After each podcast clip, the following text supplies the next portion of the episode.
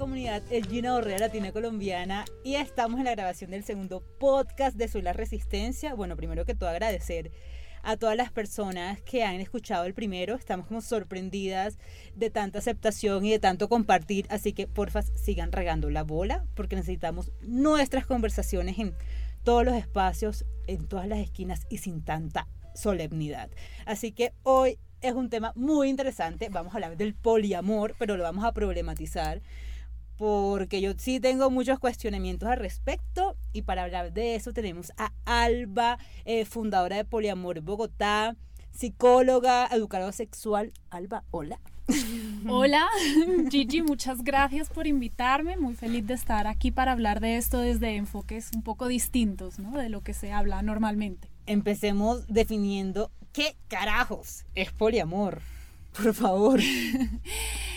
La definición que hemos manejado desde Poliamor Bogotá tiene un montón de principios, habla de relaciones amorosas o de cuidados que estén fundamentadas en la honestidad, en la responsabilidad y en los acuerdos o el consenso. Sin embargo, pues en general el poliamor puede ser cualquier relación sexoafectiva o amorosa que sea entre más de dos personas eh, simultáneamente. ¿Y cuál es la diferencia entre amor y poligamia, por ejemplo? Pues la poligamia es un término que por cómo suena se confunde muchas veces con el poliamor. Sin embargo, la poligamia está fundamentada es en la legislación o la costumbre de aceptación vigente en la comunidad donde se dé y tiene que ver con un matrimonio entre más de dos personas. Puede ser un hombre con varias mujeres o una mujer con varios hombres. El poliamor no necesita de que haya matrimonio o de que las personas estén casadas para que sea una relación válida. Pero por ejemplo, ¿con cuántas personas tenemos que generar estos vínculos para hablar de poliamor? ¿A partir de cuándo? ¿Hay un número mínimo o cómo es la vuelta? Em, no, la verdad es que aunque es muy común pensar en el poliamor como relaciones casi siempre de tres, ya sean dos hombres y una mujer, Mm, dos mujeres y un hombre o tres mujeres o tres hombres en, en conjunto viviendo su relación sexoafectiva. No es necesario que haya un número concreto para considerarlo poliamor. Realmente depende de, de la relación concreta. Pero si normalmente se habla como de tres personas, ¿eso no vendría siendo un triaje? Las triadas o, triejas que creo que tenemos muy en la cabeza. Como... no se dice triajes, la acabo de embarrar. Triada. Ah, triada, muy bien. Porque trieja suena mucho a pareja, entonces hay veces que se intenta como alejar de esta idea de pareja más normativa. No necesariamente es la única forma de vivir el poliamor, aunque muchas personas sí buscan comenzar a salir de la monogamia de esta manera, pues porque puede ser más sencillo o más familiar abrir la pareja antes que empezar a adentrarse en cualquier otra posibilidad.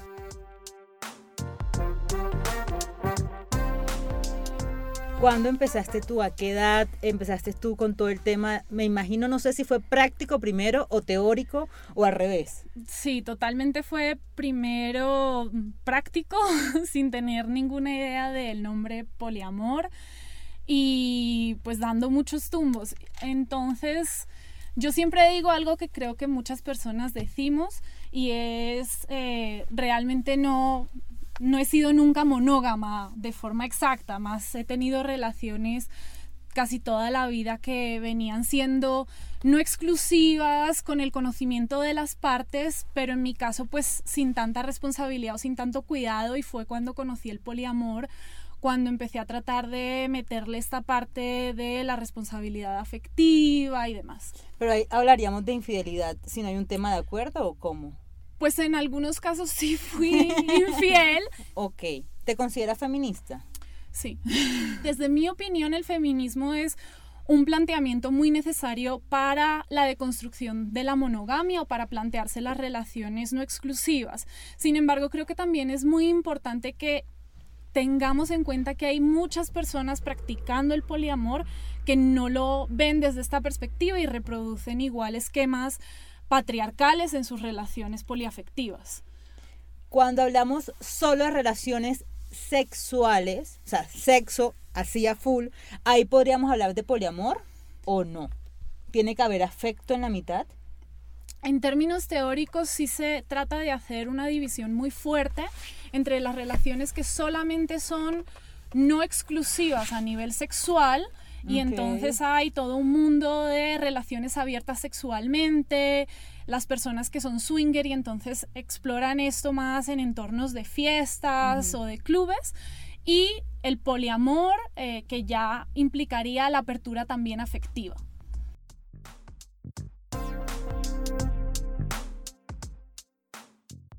En temas de referentes, eh, ya sea teóricos o prácticos, o que sea así como la gran voz del poliamor o las grandes voces del poliamor, si hay alguien que le interesa a nivel teórico hacer la investigación, ¿a quién recomendarías? Pues a mí me gusta mucho Brigitte Basallo, pero creo que también Norma Mogrovejo, que es latinoamericana, es un referente muy importante y además de donde Basallo saca un montón de sus ideas sobre el poliamor político. Bueno, acá de decir una palabra re importante, latinoamericana. O sea, ¿podemos hablar de una teoría poliamorosa de colonial?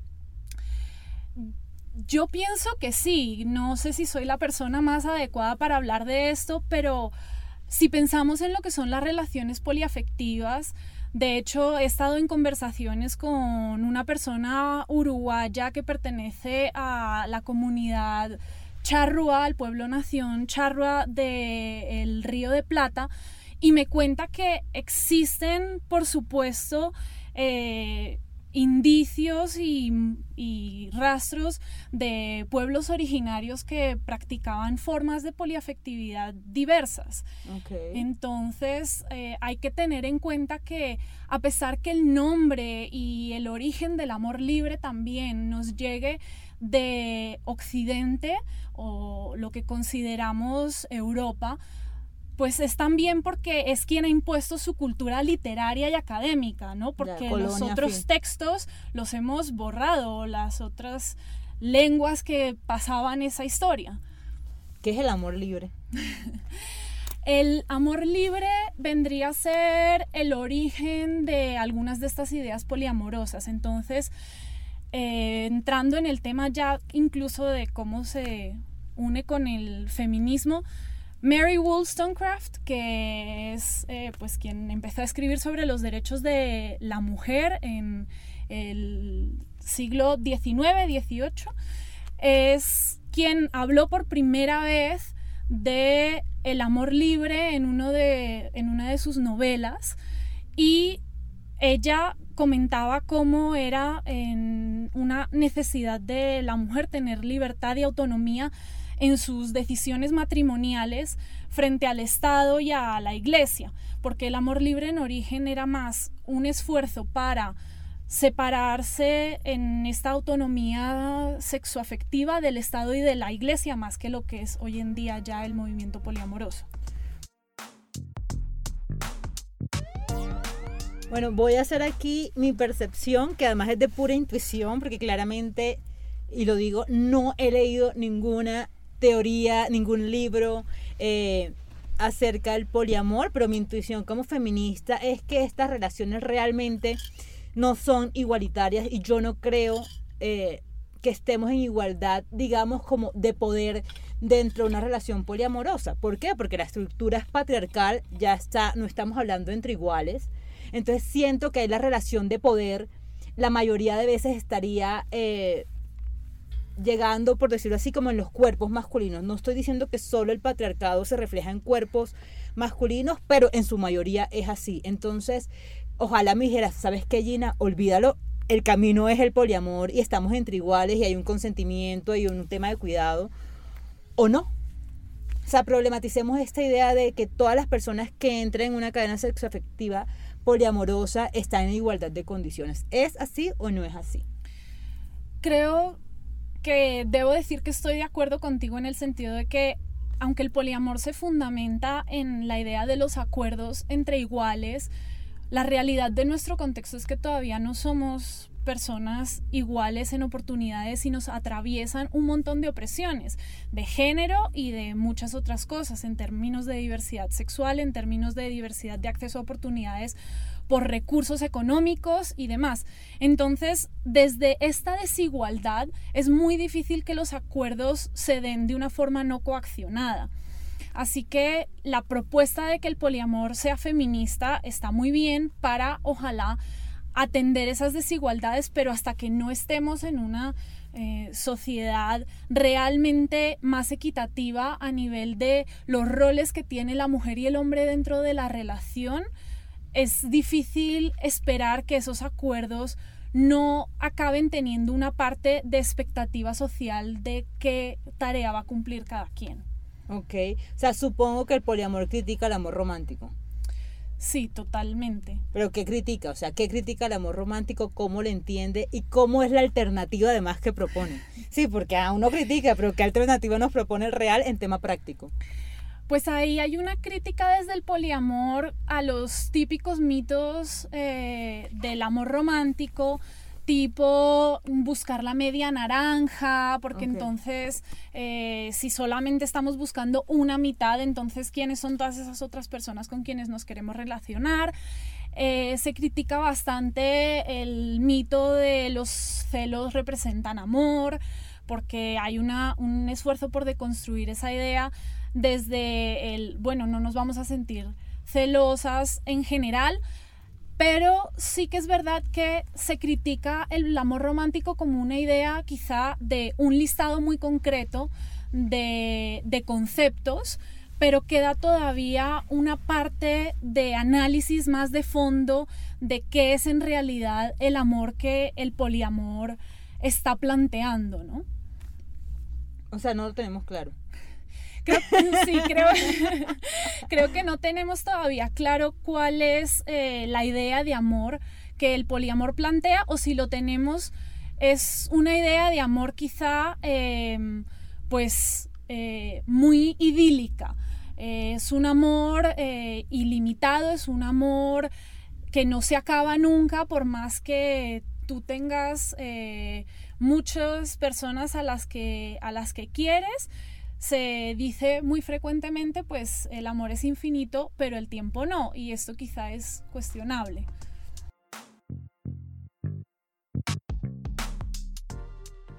Bueno, Alba, los seres humanos, las personas estamos llenas de amor infinito para hablar, que para hablar, para amar no solamente a una persona, sino varias. O sea, cómo se ejecuta eso en la práctica. Es decir, yo salgo con alguien, pero resulta que he decidido aceptar tener unos nuevos vínculos con dos personas más y resulta que yo decido pasar mucho más tiempo con Pedro Juan porque realmente siento que estoy más cómoda o estoy sintiendo más cómo deberían responder las otras personas de esos vínculos o si realmente eh, uno proporciona la igualdad de amor para esas personas o, o, ustedes no entienden el amor como cuantificable, se permiten los celos o no, tienen acuerdos con quién uno duerme o no, en fin. Ahí es donde digo exactamente que es cuestionable porque pues más allá digamos de la limitación de tiempo, de cuánto tú puedas saber, ir a ver a Pedro Juan o no, está el tema de em, pues la propuesta es que no se debería comparar entre esta persona que estás viendo y la otra con la que te veías antes, porque cada quien tendría en principio necesidades distintas, pero qué tal, por ejemplo, que tengan necesidades muy parecidas y en serio les estamos dando atenciones diferentes simplemente en función al deseo. Y realmente es que así es como funciona nuestro afecto. Damos más atención a quien más deseamos y ese deseo está muy cualificado por nuestra atracción, que además está modificada por los sistemas del mercado de qué nos parece más hegemónicamente bello, atractivo, interesante de atender y de cuidar. Entonces, digamos que en ese momento en el que vamos a atender más a una persona que a otra porque la deseamos y queremos o nos interesa más, eh, pues va a haber una percepción de diferencia del otro lado. Y el poliamor plantea, bueno, no comparemos, no comparemos eh, lo que Gina nos da distinto, sino más bien entendamos que es diferente, pero no peor o mejor. pero esto también es muy complejo porque si las necesidades se parecen y ambas personas quieren verte la misma cantidad de tiempo, ya está. Alguien está en inferioridad de condiciones. Sí. Alba, pero por ejemplo, todas las personas de se dice cadena sexoafectiva o cadena relacional. Solemos decir red afectiva, polícula, que es una palabra inventada como poli y molécula y constelación. Ok, bueno, en todas las personas de la red afectiva, todas tienen que estar de acuerdo quién entra o quién sale.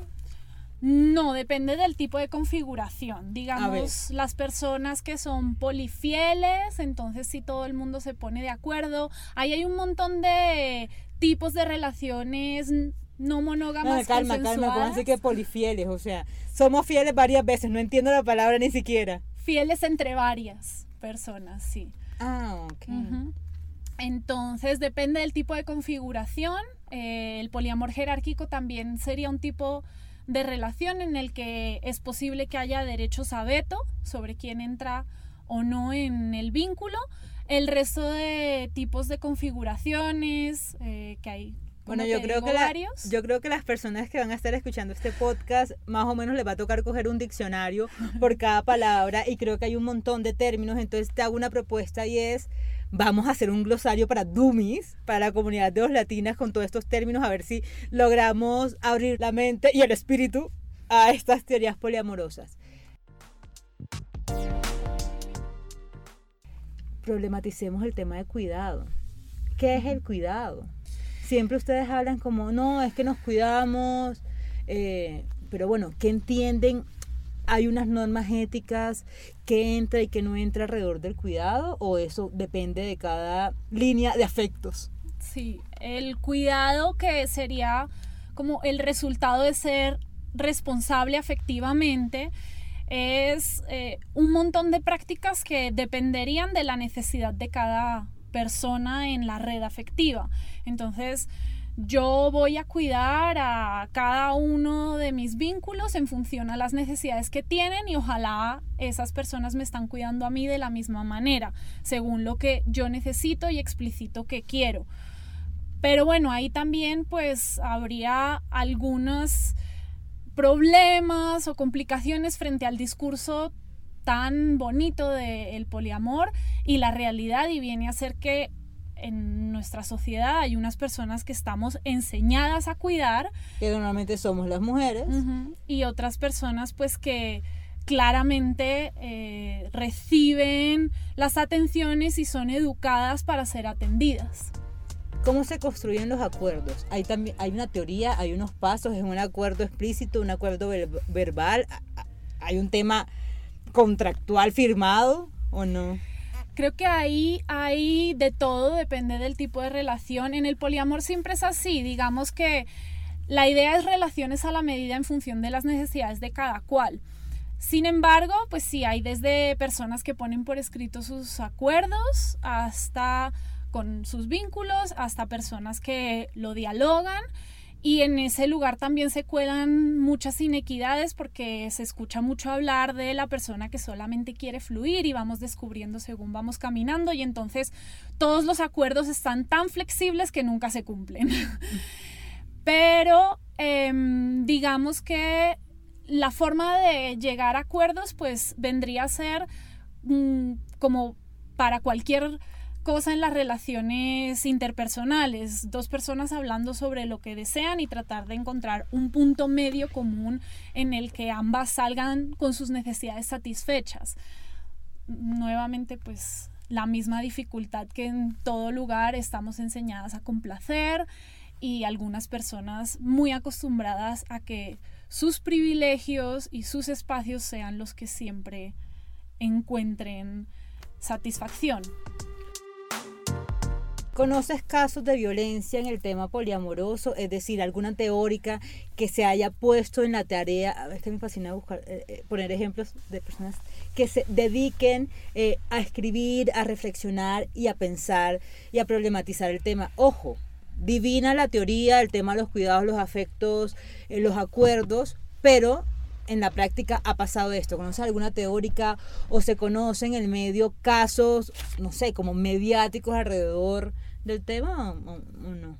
Sí, uno de los casos más conocidos salió a la luz hace un par de años y fue la coautora de uno de los libros más famosos que se llama en español Más allá de la pareja, en inglés More Than Two. Ella se llama Eve Rickert y lo coautoró con Franklin Vox. Él sigue escribiendo en Quora y pues se destapó que él había sido agresor de seis mujeres por lo menos seis mujeres que salieron a la luz. Entonces toda la comunidad entera se volcó en ver cómo podían ser las medidas de reparación para esto porque él tenía una posición tan prominente y acceso a tantas personas. Hay otro caso muy famoso en Portugal de una mujer que se llama Inés Rolo, yo no conozco el nombre de su agresor, solo he leído sus textos. Y otra persona que escribió uno de los libros que usamos siempre en los talleres de celos, Em, también tuvo que publicar en su página porque había sido reclamado por agresiones sexuales mientras estaba educando. Hablemos de los celos. O sea, por favor, si tienes la estrategia eh, para no sentir celos y la ecuación, dínolas ya.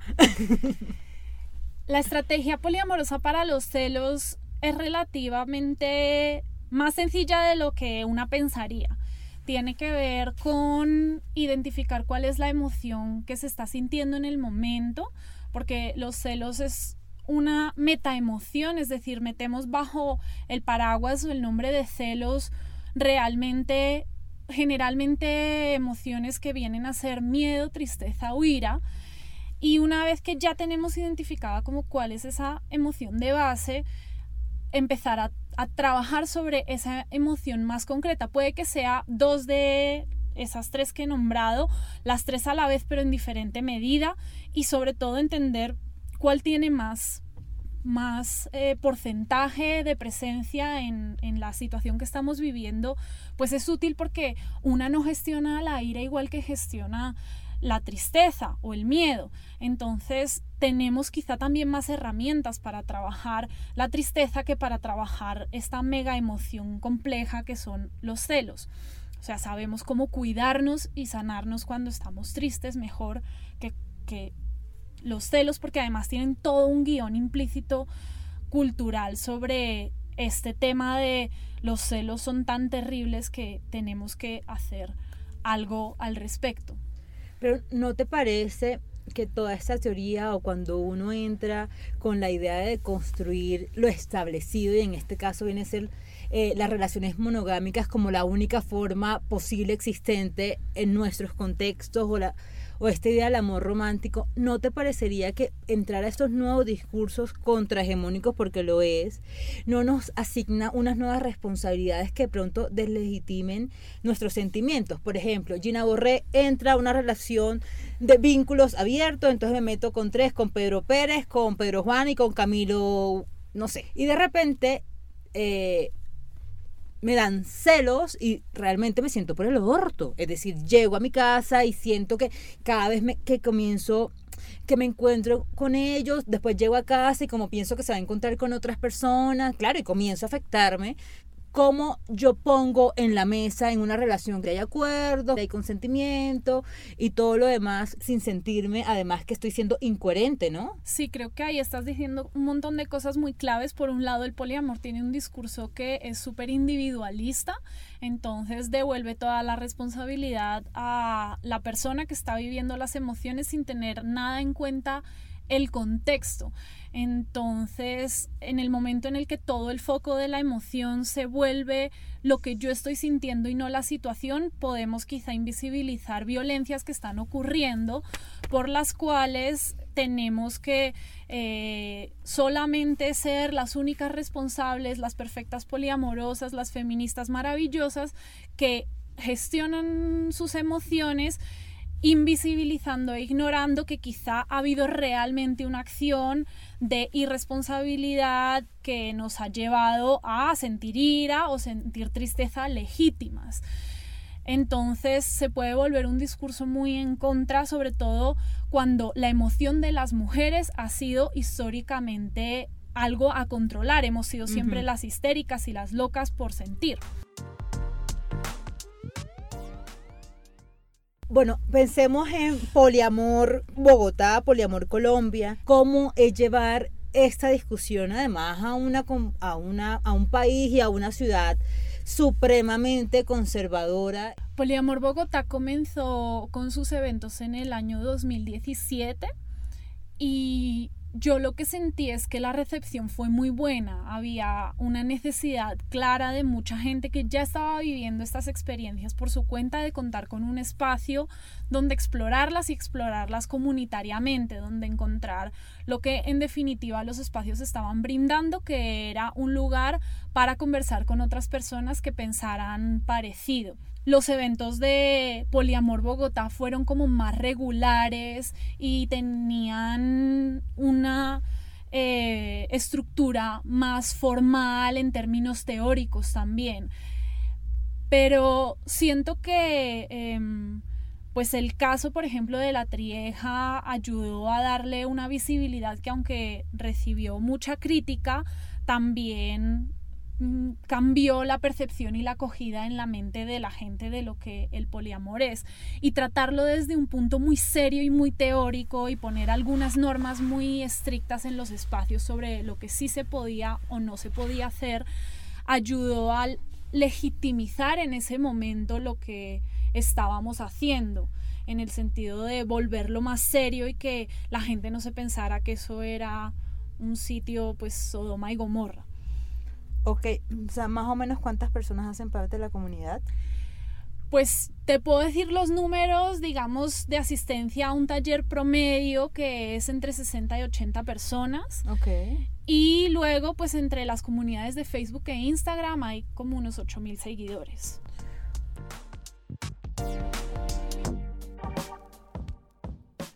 ¿Cuál es la narrativa que utilizan? ¿Como exotizándolos o wow, qué maravilla? ¿O realmente mostrando, pues, no sé, esta comunidad como con rigurosidad? ¿Cómo sientes eso? Ha habido muchos medios que han tratado de buscar esa perspectiva sensacionalista, lo que pasa que también hemos rechazado muchas entrevistas.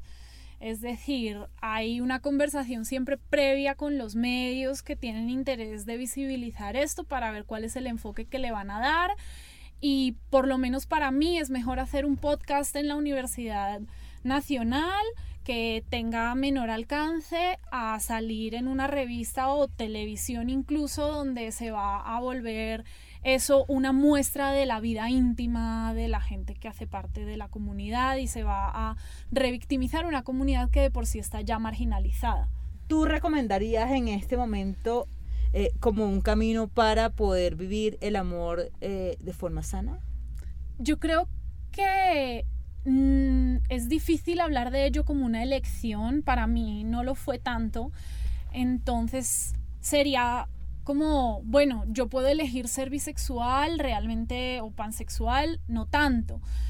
Entonces, las personas que sientan que esto es algo que quieren explorar, sobre todo la recomendación es como leer mucho, informarse, investigar y ser conscientes que los mitos de la normatividad no se van a desmontar solamente como por saber que existen. Entonces, entender esto más como un camino muy largo de estar trabajándose continuamente y no esperar ser perfectas poliamorosas desde el primer día, sino más bien aceptar que no es un sistema o un modelo perfecto de amar. O sea que tampoco hay solución. Mm, no, no, no, yo no le veo a esto ninguna solución y de hecho creo que es un problema considerarlo más saludable o mejor que, que la monogamia. Quedo con muchas tareas, en verdad que sí, creo que me toca leer más. Te agradezco un montón por, por compartirnos tu experiencia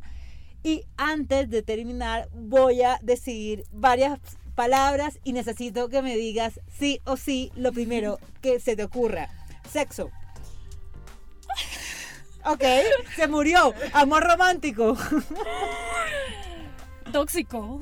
Eh, acuerdos. Difícil. Sexualidad. Amplio. Monogamia. Constructo social.